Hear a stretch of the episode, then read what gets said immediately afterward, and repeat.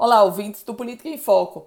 A gente fala hoje sobre economia, economia no contexto do produto interno bruto, ou seja, das riquezas produzidas no Rio Grande do Norte e de uma projeção que traz sem dúvida uma boa notícia.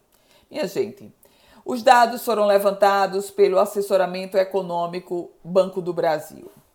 O produto interno bruto do Rio Grande do Norte deve crescer 4,7% até o final deste ano.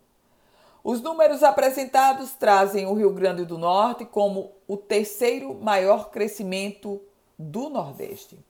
A projeção mostra que o setor de serviços é quem tende a impulsionar essa taxa. O estudo do Banco do Brasil descreve o possível cenário econômico dos estados. Para o fim de 2022, a expectativa desse estudo é que o país cresça 2,9%. Portanto, o crescimento do nosso PIB, do PIB do Rio Grande do Norte, estaria acima dessa projeção nacional. Os dados são divididos entre os setores de agropecuária, indústria e serviços. Segundo o documento, o Estado deverá ter um crescimento de 1,7% no PIB agropecuário, de 2,5% no PIB da indústria e de 5,4% no PIB do setor de serviços.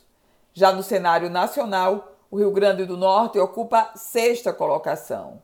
Os estados do Mato Grosso e Tocantins lideram os índices de crescimento em primeiro e segundo lugar.